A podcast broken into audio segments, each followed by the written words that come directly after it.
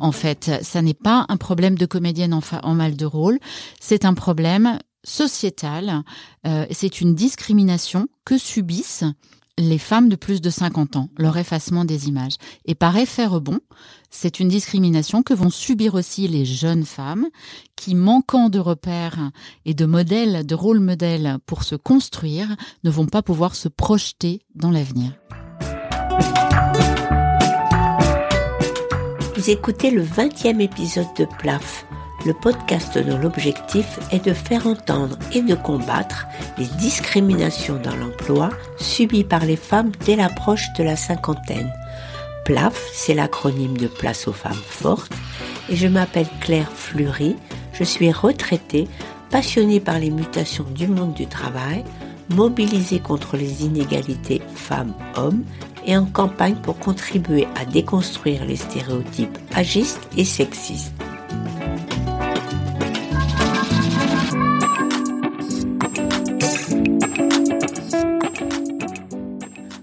Vous allez écouter la seconde partie de la conversation que j'ai eue avec Catherine Pifaretti et Anne Buffet, la première partie ayant été diffusée dans l'épisode précédent. Catherine et Anne sont toutes deux comédiennes et membres d'une commission créée au sein de l'association Actrices et Acteurs de France Associés, commission qui a pris pour nom le tunnel de la comédienne de 50 ans. Cette commission a été créée pour mettre en lumière et dénoncer la disparition sur les écrans des rôles attribués à des femmes âgées de plus de 50 ans. Alors dans l'épisode précédent, nous avons entendu des chiffres plutôt euh, accablants qu'elles nous ont donnés. Alors tous âges confondus, de toute façon, les rôles attribués aux femmes sur les écrans de cinéma français sont inégalitaires. Il y en a pour 42% aux femmes et 58% aux hommes. Mais cette inégalité s'aggrave nettement après la barrière des 50 ans, et quand on compte la part des femmes dans les personnages principaux, cette fois-ci, donc les personnages principaux âgés de plus de 50 ans, alors là, ça devient encore pire. Alors, je vous donne le chiffre calculé par deux chercheurs dans une étude réalisée pour le collectif 50-50 que j'ai mis en référence. Dans les films 2019 retenus dans leur étude, 72% des personnages principaux de plus de 50 ans sont des hommes et par voie de conséquence, il n'y a plus que 28% de personnages principaux de plus de 50 ans qui sont des femmes. En fait, ce qui est intéressant par rapport à la société, c'est que nous, on se retrouve en miroir finalement par rapport à, à cette problématique. Et, euh, et donc, ça se reflète à l'image Alors on ne saurait pas mieux dire qu'Anne. Les images reflètent comment sont perçues dans leur métier, leur vie familiale et personnelle les femmes de plus de 50 ans dans la société française. Mais pour le dire autrement, ces images façonnent ce que toi, Catherine, tu appelles notre inconscient collectif. En quoi est-ce que c'est si important? C'est un enjeu de société parce que euh, si les femmes ne sont pas présentes euh, dans les images, euh, elles ne sont pas présentes dans l'inconscient collectif parce que le cinéma ne peut pas, même si c'est un, un, outil, un objet artistique, on est tous d'accord là-dessus, n'échappe pas au fait qu'il est porteur et vecteur de normes, de valeurs qui vont participer à construire ce qu'on appelle l'inconscient collectif. Hein. Notre inconscient collectif, nous le partageons parce que nous partageons tous les images auxquelles nous sommes tous confrontés dans la société dans laquelle nous évoluons. Donc si les femmes de plus de 50 ans ne font pas partie des images qu'on présente à l'inconscient collectif, elles, elles n'existent pas dans l'inconscient collectif. Et par voie de conséquence, dans la société, les femmes de plus de 50 ans vont se heurter à ce fameux plafond de verre, qui est exactement le même que ce que nous appelons le tunnel, c'est-à-dire qu'à 50 ans, à l'endroit où les hommes, eux, euh, vont passer au poste de pouvoir, quand elles sont euh, à capacité égale, elles se heurtent à ce plafond de verre. Donc l'enjeu, il est là, en fait. Ça n'est pas un problème de comédienne en, en mal de rôle, c'est un problème sociétal, euh, c'est une discrimination que subissent les femmes de plus de 50 ans, leur effacement des images. Et par effet rebond, c'est une discrimination que vont subir aussi les jeunes femmes qui, manquant de repères et de modèles, de rôles modèles pour se construire, ne vont pas pouvoir se projeter dans l'avenir. est-ce qu'on peut déduire de vos observations qu'il y a une grande différence dans la manière dont le vieillissement est perçu, qu'on soit un homme ou une femme? Et s'il y a bien une différence, comment est-ce qu'elle s'explique? C'est quoi 50 ans? On va pas se le cacher, c'est la ménopause. C'est ce mot, ce tabou, ce dernier tabou de la société française. Les règles ne sont plus un tabou en France, la ménopause l'est encore. Et euh, c'est ce passage-là de, de féconde à, à non féconde euh, qui tout d'un coup vous fait passer à la trappe euh, sociale. L'invisibilisation des femmes de plus de 50 ans dans les fictions, c'est une double violence parce que ce sont les mêmes euh, mécanismes sexisme qui vont utiliser les femmes quand elles sont jeunes dans les films uniquement pour leur désirabilité, euh, pour leur capacité de séduction, et qui vont les effacer, ces mêmes femmes, de leurs images, une fois qu'elles vont passer la barrière des 50 ans. C'est-à-dire qu'une fois qu'il y a cette ménopause sociale, euh, soi-disant, euh, et, qui, est basée sur, sur la pensée de l'infertilité. Donc nous ne sommes utilisés encore aujourd'hui que inconsciemment peut-être, mais dans notre euh, euh, capacité de reproduction. En 2019, l'AFA et la commission tunnel de la comédienne avaient organisé un grand colloque au cours duquel vous aviez invité une sociologue qui s'appelle Cécile Charlap, euh, dont les travaux portent sur la ménopause et qui a écrit un livre dont le titre est La fabrique de la ménopause. Alors Cécile Charlap explique que la ménopause est une construction sociale variable selon les pays. En France, c'est le registre médical qui prédomine et qui analyse la ménopause en termes de perte et de dégénérescence. Le corps post-ménopausé est associé à des représentations négatives et excluantes. Le vieillissement des femmes est donc connoté négativement à l'inverse du vieillissement des hommes dont on vante la maturité et l'expérience. Les hommes, eux, se bonifient avec le temps. J'aimerais maintenant aborder un autre sujet et comprendre quelles sont les évolutions que vous avez constatées au cours des dernières années. Alors oui, euh, moi je trouve qu'il y a une évolution et je pense que c'est lié, mais ça, ça n'engage que moi, à ce que euh, il y ait de plus en plus de réalisatrices euh, qui soient mises en avant. Il y en a de plus en plus, notamment aussi par le travail à la télévision d'Ernotte, la présidente de France Télévisions, qui impose un quota. Elle l'impose ou pas son quota ah bah oui, il est imposé. Ouais, de 30% de réalisatrices pour les fictions françaises. Pour les fictions françaises à la télé. Et, et du coup, euh, bah forcément quand on est une femme, on n'a pas le même regard sur les femmes, pas tout à fait le même. Au cinéma, enfin moi j'ai fait un petit comptage personnel sur les sorties euh, de l'année dernière.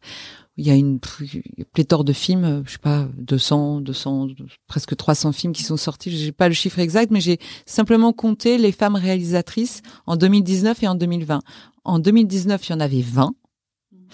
Et en 2020, bah, il y en avait le double il y en avait euh, presque 40. Donc ça veut dire que ça évolue. Ça, veut dire que il va y avoir de plus en plus de femmes réalisatrices. Mais là, je vais sortir du sujet. Mais c'est ça, en fait partie. Ça, en fait partie. Ça en fait partie. Parce que c'est un, female gaze, comme on dit aujourd'hui. C'est un autre, un autre regard. Les comptages faits par les deux chercheurs du collectif 50-50 sur les films sortis en 2019 complètent tout à fait ton comptage personnel, Anne. Eux ont travaillé sur une sélection de films 2019 ayant bénéficié des subventions les plus importantes et fait le plus grand nombre d'entrées en salle. Alors pour la réalisation, en 2019, seulement 20% des films français de leur sélection avaient été réalisés par une femme. Mais pour la production et l'écriture, ils ont pu noter une tendance à constituer des équipes mixtes, à la production, 28% des films ont été produits par des équipes mixtes et à l'écriture des scénarios, 31% des scénarios ont été écrits par des équipes mixtes. Alors Maxime Servul et Sarah Lécossais ne se sont pas arrêtés là. Ils ont donc voulu mesurer si la présence de femmes dans le processus de création faisait varier la part des personnages féminins. Alors je résiste pas à vous lire leurs conclusions qui concernent l'écriture, même si on parle ici de rôle féminin, tous âges confondus. Alors, quand les femmes écrivent des scénarios, elles inventent des personnages féminins, pour 53% du total de leurs personnages. Elles sont pas trop cruelles puisqu'il reste 47% de rôles pour les personnages masculins. Et qu'en est-il quand les hommes écrivent des scénarios? Alors la réponse mérite bien d'être le chiffre plaf parce que je l'aime beaucoup. La part des personnages féminins dans les films descend à 35%, les personnages masculins se taillant la part du lion à 65%. Bon, je me suis un peu égarée parce que j'ai oublié les femmes de plus de 50 ans. Alors j'y reviens. Euh, je voulais vous demander, est-ce que vous avez pu observer des évolutions dues à la diffusion de séries sur les plateformes?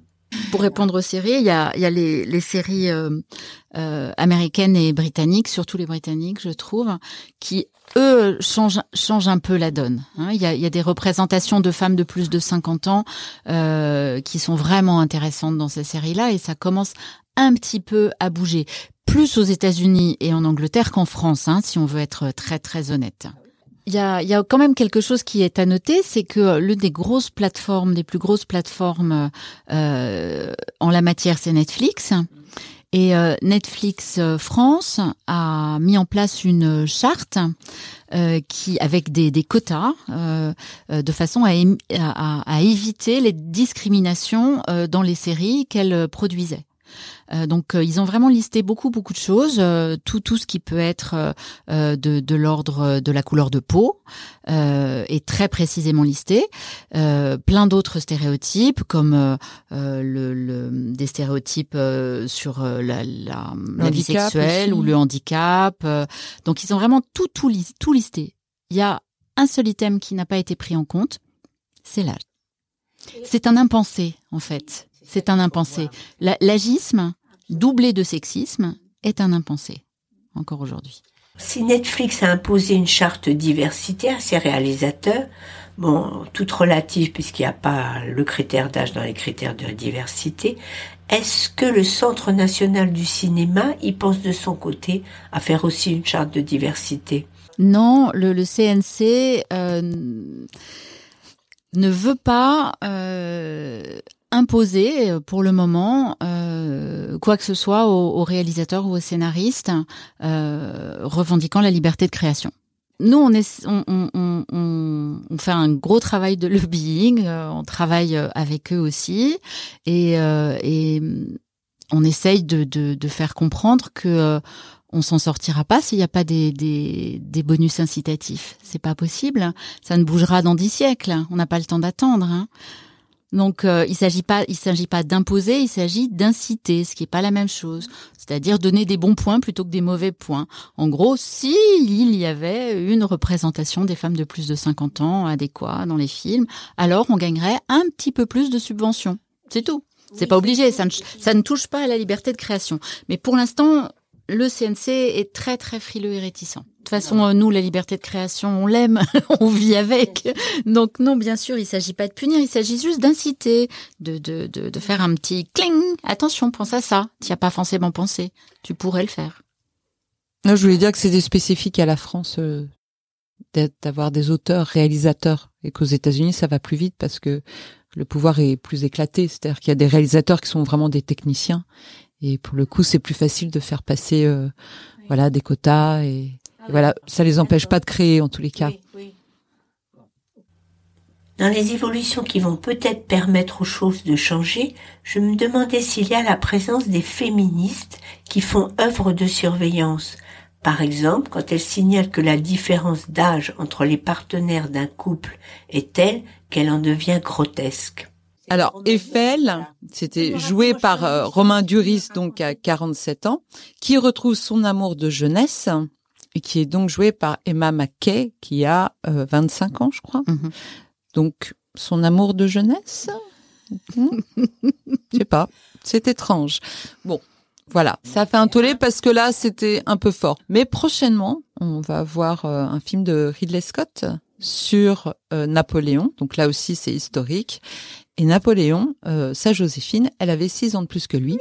Mais au cinéma, eh ben, elle va en avoir, je sais pas, 25 en moins. Pour Eiffel, par exemple, il a beaucoup été dit, mais enfin, arrêtez, le cinéma n'a pas vocation d'être vraisemblable. Et on dit bien sûr, le cinéma n'a pas cette vocation-là et c'est pas ce qu'on demande. On demande juste de la cohérence. C'est-à-dire que là, ça n'était pas cohérent. Bon, on va bientôt arriver à la conclusion. Euh, Anne, est-ce que tu as envie d'ajouter quelque chose pour terminer? Moi, ce que je trouve le plus important, c'est de ne pas être uniquement objet de désir, mais d'être des personnes désirantes. Puis il faut dire aussi qu'à 50 ans, euh, c'est le moment où justement on a une forme de liberté parce qu'on est libéré aussi. Voilà, si on a eu des enfants, on est plus libre. On a notre expérience, euh, on, sait, on connaît. enfin voilà, on est en pleine euh, possession de, de, de, tous nos moyens, de toutes nos envies, et en fait, on, la société nous casse les jambes, quoi. Et ça, c'est plus possible.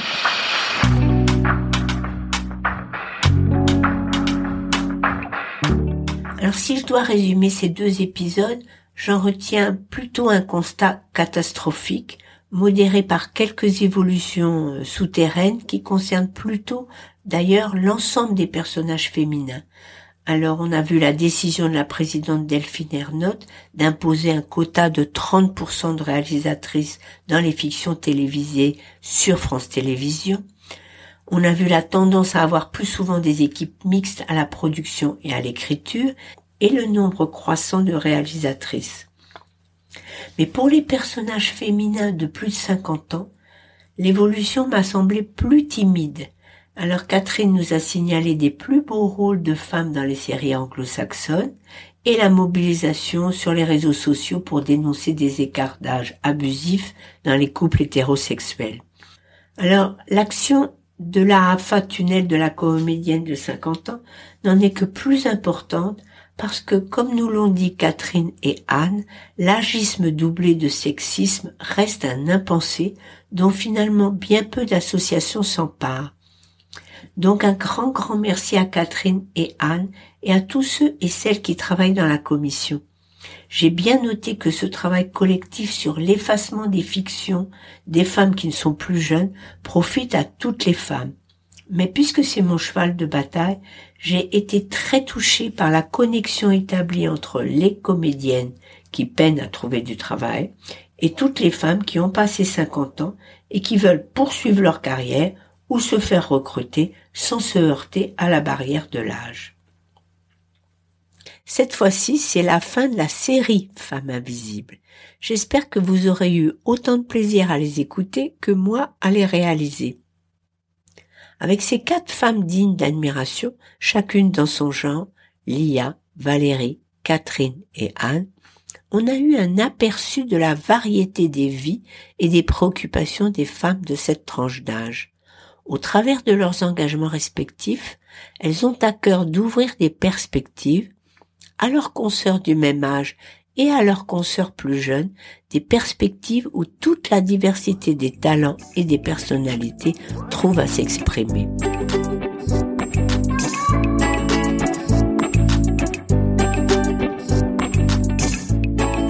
En avril, on se retrouvera pour une nouvelle série dont le thème finalement n'est pas très éloigné. On parlera stéréotypes et plus particulièrement bien sûr des stéréotypes agistes et sexistes. Ça fait bien longtemps que j'ai pas répété que mes épisodes sont publiés les 8, 18 et 28 du mois, ce qui veut donc dire que notre prochain rendez-vous est fixé au 8 avril prochain. Je vous souhaite de bien profiter du début du printemps dans cette attente.